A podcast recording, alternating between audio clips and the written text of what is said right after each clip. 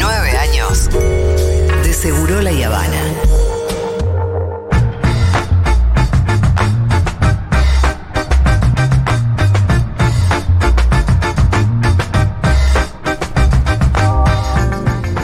Bienvenido Juan Manuel Car, ¿qué tal? ¿Cómo anda esta banda? Esta banda trabaja un Viernes Santo, señor, como siempre. ¿Cómo trabajan, eh? Acá estamos. Vos también. Y sí, así es esta, este oficio. Es este oficio de esta manera. El mundo Hoy de los cuando me comuniqué con Miru para enviarle los audios y demás, le decía de cuatro trabajo tres. Solamente no trabajo mañana. Igual dice Dieguito, claro, Dieguito Vallejo va a estar el día domingo en un mundo de asesores. De paso tiramos el chivo. Sí, sí, claro, por Eh, supuesto. Pero bueno, es así esta. Es Mi pro- programa favorito, lo, creo sí, es, es- Igual son dos, claro. Tampoco que. Y debe venir muy el otro es muy nuevo encima. No, y aparte creo que viene muy dormido el, de hecho, el primer programa. serías un sorete si ya dijeras mi programa favorito es el otro que nuevo. Claro. Claro, ya tenés varias temporadas en un mundo de sensaciones, Dieguito. Eh, ¿Quieren que vayamos a, Sí. a, A Brasil nos vamos, Vamos ¿cierto? a Brasil, hay muchas cosas en Brasil. Mirá ese, ese avioncito. ¿Qué está pasando en Brasil? Eh, no sé si están al tanto de la polémica del Viagra en Brasil. ah, no. sí, sí, sí, yo sí, yo estoy. Ah. Yo que estoy en, todo lo- en esos detalles yo estoy, ¿eh? Vos me mandaste un mensaje y dije, sabe ¿sabes qué? Me voy a guardar para que me lo cuente Juanma. Sí, sí, fue tremendo. Bolsonaro y el Viagra, ¿no? Es como así. ¿Qué, Qué qué le pasa a Juan Manuel Carlos? Porque ¿Deberá tener alguna cuestión sobre el rendimiento físico, algo de eso? Yo no, no, no traté de pensar por qué, pero no. las Fuerzas Armadas brasileras eh, compraron miles de pastillas de Viagra. Pero miles, do- 200 mil, algo así, ¿no? No, no, 30, Pero- 35 mil, ah, mil. 35 mil. 35 mil. Me gusta 35 igual, mil. eh, que, que inflemos, Pitu, Por favor. No, no, no, poquito. 35 ¿Con mil. qué motivo? Eh, a ver, dicen las Fuerzas Armadas, particularmente la Marina, que es la que más compró, que serviría para eh, combatir a la hipertensión pulmonar. ¿Sí?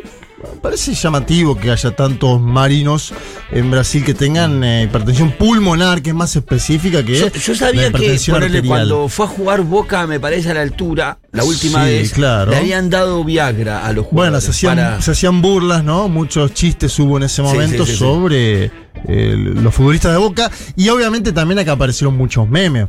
Sí.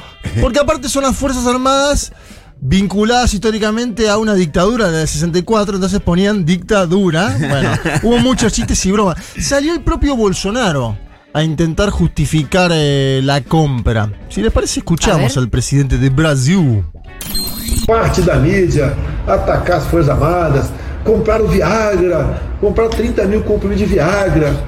O Viagra aqui, o- cujo princípio ativo é que sildenafila é usada para hipertensão arterial, entre tantas e tantas outras coisas. Agora, aí vem os memes, vem as brincadeiras, né? Um até gostei. Isso é um crime contra as Forças Armadas, que não é minha, não, é de todos nós.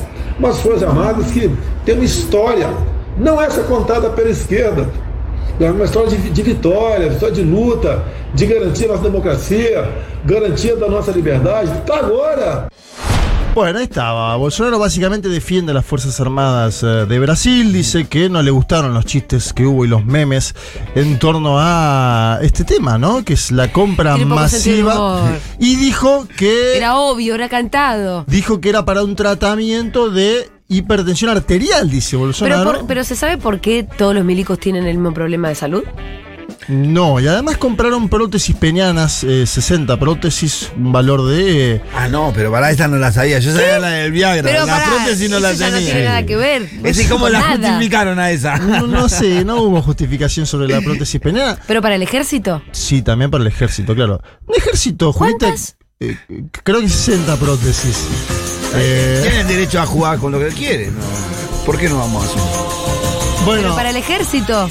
Y bueno, si quieren jugar con las prótesis o qué sé yo, por ahí las necesitan. Por ahí hubo un soldado herido en esa parte y necesitaban Ah. una ¿y prótesis. pero heridos No están en? Si guerra, no, está- boludo. no están combatiendo ningún, ¿no? No, pero que, no, no, qué sé yo. Tratando de pensar qué habrá pasado ahí, ¿no? Eh, bueno, de- y aparte había otro meme que era, ¿se acuerdan que en un momento Pfizer le manda un mail a Bolsonaro para decirle, che, tenemos la vacuna? Y Bolsonaro, bueno, gente de Bolsonaro no contesta eso. Entonces le hicieron ese meme que estás con la camperita como diciendo no, no a la vacuna de Pfizer y abajo sí, sí, la pastilla Ah, azul de Viagra. Que la fabrican en el mismo laboratorio. Sí, pero viste que decía ahí, bueno, el Viagra acá, el principio es la sildenafila, bueno, usado para la hipertensión arterial. Vamos a un hombre que está pujando por volver a entrar a la historia grande de Brasil, que es Lula. Traemos eh, cosas de Lula casi toda la semana. Es el protagonista del año, o uno de los protagonistas del año, porque también Bolsonaro lo es. Hay que decirlo, Bolsonaro va a disputar mano Sí. a mano. Aún este Bolsonaro, atolondrado, eh, justificando Viene la en compra. las encuestas, ¿no? Sí, diría que está consolidado. Apareció una encuesta de Poder Data que lo pone a 7 puntos de Lula. Poder Data es una encuestadora poco fiable en Brasil. Le metió Dejemos- inflador, decís vos. Sí, dejemos que aparezca Datafolia, que es de Folia de Sao Paulo. Pero, eh, bueno, Lula estuvo en dos encuentros importantes en la esfera social esta semana. Con los pueblos indígenas de Brasil, por un lado, les prometió la creación de un ministerio de pueblos indígenas, algo importante para el Brasil, y con sindicalistas ayer. Es importante lo de los sindicalistas. ¿Por qué? Primero por el origen sindical de Lula, pero además porque está ya presentando a Gerardo Almin, ¿se acuerdan sí. ese candidato a vicepresidente? Sí. Bueno, se formalizó esa candidatura, ya está, aceptaron las dos partes, podríamos decirlo. Esta semana aceptó finalmente el Partido de los Trabajadores y Lula habló y dijo que va a volver más calmo y con más experiencia. A ver, escuchemos esa parte. Eu quero que vocês saibam que eu vou votar mais sabido, vou votar mais calmo, vou votar com mais experiência. Eu quero que vocês saibam que só tem uma razão para votar: é para fazer mais e melhor do que nós fizemos no nosso primeiro governo. Bueno, eh, más informado, más calmo, con más experiencia, dice Lula. Quiero que sepan que solo tengo un motivo para volver, hacer más y mejor de lo que hicimos en nuestros primeros gobiernos. Es una promesa, Me da un poco de envidia. sí, pero a la vez es una promesa de vara muy alta, Julita. Sí. ¿Por qué? Porque eh, sus primeras administraciones hubo un crecimiento sin precedentes de la economía brasilera, una mejora sustancial de las condiciones de vida de, de millón. Exacto. Y era otra América Latina también, ¿eh? Es decir, te da envidia y es sano que nos da envidia porque es un tipo que tiene ímpetu, que parece ir más allá de el marco de lo posible, ¿no? Ahora que se habla mucho de lo posible, lo que se puede, lo que no se puede. Lula invita a ir más allá. Eh, y ojo, porque también eh, veo muchas eh, editoriales de algunos medios, bueno, conservadores de América Latina y el Caribe que dicen, claro, es un Lula que como decía acá es más calmo, más tirado hacia el centro. Ojo porque una cosa es elegir un candidato a vicepresidente y otra cosa es las políticas que vos hagas como presidente.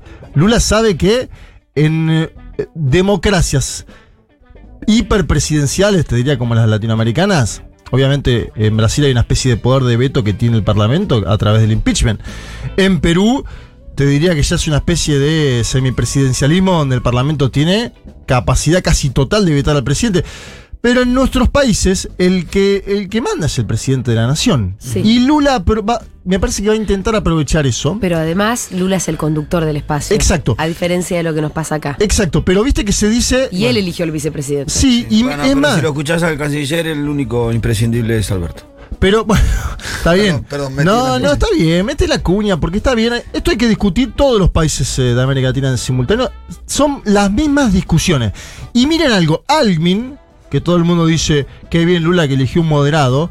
Ojo, porque Almin se está tirando al lulismo en muchas cosas. Miren, miren lo que dijo Almin. Escuchen a Almin con los sindicalistas, a ver.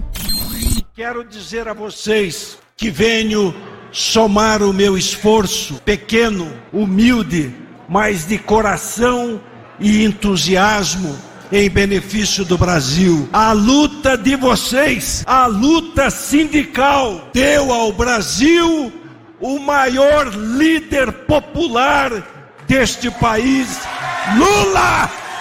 Lula!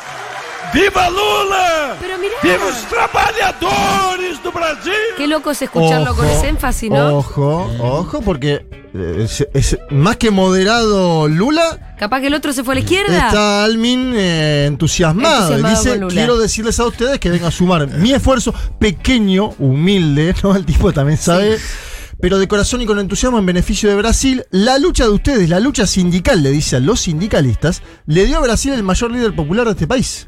Lula, Lula, viva Lula. A mí me sorprendió este audio, y por eso también lo traje. Lula Sí, dijo, sí, sí. calmémonos, dijo Lula. Vamos a calmarnos, ¿no? Dijo, dijo Lula, Lula. Para un poco, Lula loco, Pokémon. Por eso Lula dijo, yo voy a ir más calmo y Pará, más lo- pensante. si te traje para que seas el calmado. Claro, pero me parece que marca algo. Y atención con otra cosa, que es el salario. El salario y la inflación. Lo vengo diciendo Qué hace temita, tiempo. Lula habla de los precios, a brasilerar los precios. En este encuentro que fue ayer con sindicalistas, dijo que hay que avanzar en mejores salarios y prometió, atención a esto, un cambio en la estructura tributaria de Brasil. Dijo, el que más gana tiene que pagar más. El que más gana tiene que pagar más. Esto no se viene diciendo demasiado en América Latina. O lo dicen las oposiciones, o lo dicen organismos, pero en general los gobiernos no es que están apuntando a que pague el que más tiene. Salvo medidas, algunas puntuales que hubo en la pandemia Sí, en nuestro país. Hubo el impuesto medida- de la grande riqueza, que fue bastante inédito. Fue inédito y puntual, ¿no? Porque fue en un momento. Sí. Eh, Lula dice... eh, Que debería haber sido hasta que termine la pandemia y después lo tendríamos que haber extendido hasta que termine la guerra. Acuerdo, pero Lula dice, no puede ser que la persona que gana 3.000 o 4.000 en nuestro país vaya a un supermercado y pague lo mismo que el presidente de un banco. Escuchemos esto porque también Ah, pero interesante, Claro. más, allá es un poquito. es estructura productiva y es discusión del IVA. Del IVA. Es discusión Es del eso. IVA también en base a lo que salen los productos en cada uno de nuestros países. Esta es otra discusión que se está dando en América Latina, la del IVA, que no estamos dando en nuestro país. Pero escuchemos a Luis Ignacio Lula da Silva con los sindicalistas diciendo que el que gana más tiene que pagar más.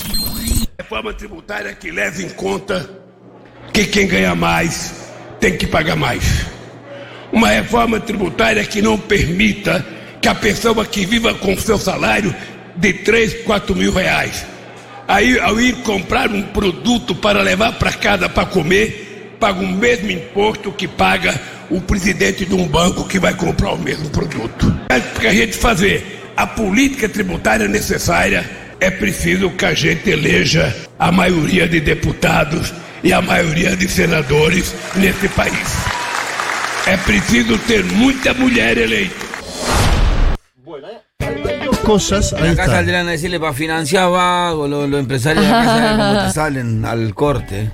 Sí. Lula tiene la ventaja de que hay un sector del empresariado brasilero que dice Bolsonaro nos llevó al abismo, ¿no? En términos económicos, eh, me parece que ahí tiene alguna ventaja, la posibilidad de tener interlocutores con un sector del empresariado, hay otro sector que lo detesta, que lo odia, y creo ahí que tiene que ver con el origen de clase, con un Lula... Lo ven como ese pibe de Pernambuco Claro. que llegó a San Pablo, que hizo su trayectoria, que llegó dos veces a presidente de Brasil, que, que colocó cuatro gobiernos de forma consecutiva y lo tuvieron que voltear sacándolo y metiéndolo en cana. Me parece que hay un sector de la elite brasilera que nunca soportó eso y hay otro sector que dice, mira, antes que Bolsonaro, claro. que está haciendo un desaguisado total, que vuelva este tipo, que al menos sabe controlar la botonera y lo demostró en dos gobiernos de forma consecutiva. Y Pero las fíjense... empresas con los gobiernos populares ganan y con los gobiernos de derecha pierden y siempre fue Bueno, así. ahora Pitu, el problema de esta etapa es que antes se ganaba tanto que se podía distribuir y era win-win, ganaban todos. Me parece, y ahí estoy apuntando también al MST de Brasil, que viene diciendo esto sustancialmente en el último tiempo, en este periodo histórico o ganan los grandes empresarios o ganan las grandes mayorías. No hay tanta tarasca para... Y teniendo en cuenta de lo que Vivir. y teniendo en cuenta de lo que vienen ganando los grandes empresarios en el marco de la pandemia y de esta guerra, deberían empezar a ganar las grandes eh, lo- el pueblo, ¿no? Seguro, o a empatar un poco. Fíjense lo que dice Lula ahí en la parte final, decía, porque primero decía esto de no puede ser que el que gana 3.000, 4.000 pague lo mismo un producto, pongámosle un queso cremoso para tirar uno al azar, que el presidente de un banco, que aparte ni siquiera lo va y lo compra el presidente del banco, obviamente. No eh, conocen en el- lo que hiciera el supermercado. Sí, sí, y, y muchas veces no conocen ni pagar lo que es, porque, bueno, eh, Pero animarse a discutir el IVA es un montón. sí. Y lo que dice Porque es- Lula... por lo general es el impuesto más importante para una nación. Lo que, donde más recauda, ¿o no? Sí, exacto. Eh, y Lula dice, saquémosle al que más tiene en Brasil, Mm. que es una parte... Aparte Brasil tiene empresarios multimillonarios, Sí, de verdad. sí. Eh, entre ellos fabricantes de cerveza, digo para nombrar algunos nombres de particulares, pero atención porque dice, la gente tiene que elegir también a la mayoría de diputados y senadores. También ahí creo que apunta Lula a no dejar que ese centrado famoso en Brasil, que es un bloque de partidos que está en el Parlamento, impida estas políticas, ¿no? Es decir, que él pueda tener, no te digo mayoría, pero un bloque propio Construir fuerte, consenso, ¿no? consolidado, construir consenso, con un sector del MDB, también tiene vínculo Lula. Y atención con otro dato, además de mayoría de diputados y senadores, es el desempeño de las gobernaciones, y con esto quiero llevarlos hacia el final de esta columna. ¿Por qué las gobernaciones? Hay dos donde es la apuesta fuerte de Lula. Una es Fernando Haddad, ¿se acuerdan? Quien fue candidato del Partido de los Trabajadores en la elección en la que Lula estuvo detenido. Fernando Haddad, exalcalde de San Pablo Perdió con Bolsonaro. perdió con Bolsonaro en la segunda vuelta, hizo una elección que para mí fue digna, pero obviamente ¿Qué era maestro él? ¿Docente? profesor. Docente. El Pitu está con todos los detalles de la política internacional. Perdón. Eh, no, pero me, me encanta. Eh, y además de Fernando Haddad, hay otro candidato que es un diputado de apellido Freixo, que va en el estado de Río de Janeiro, otro estado de los grandes, ¿no? De los grandes electores y además donde gobierna el bolsonarismo. Les traigo para terminar, y aprovechando que es viernes, que estamos todos un poquito más tranquilos, el single que sacó este señor Freixo, Freixo y Lula. E aí? Recuperar o tempo perdido. O Rio de Janeiro já cansou de prejuízo. Ya compré. Dignidade. Pero esperá, eh, esperá porque te falta un poquito más. Parece esperá. Não é que a cabeça vira a página, meu irmão. Pro nosso estado voltar a ser exemplo de vitória. A hora é agora. O Ahora se Freixo pone, te escucha. convoca pra virada RJ. Pro Rio de Janeiro,